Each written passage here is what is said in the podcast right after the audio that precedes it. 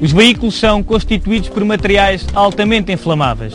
Isto faz com que numa situação de princípio de incêndio, este se propague rapidamente, caso não seja imediatamente controlado. Assim, quando estiver perante uma situação de incêndio no veículo, deve desligar o veículo retirando a chave da ignição. Acione o manípulo de abertura do capô. Dirija-se ao porta-bagagens do veículo e retire o extintor.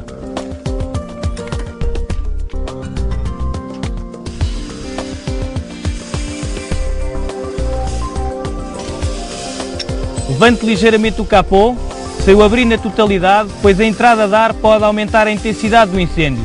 Dirija o jato do agente extintor para a zona das chamas. Tenha cuidado, não vire as costas ao fogo, assim evita ser surpreendido por algum reacendimento. Por fim, ligue 112 e garanta a segurança no local. Vista o colete de sinalização e coloque o triângulo.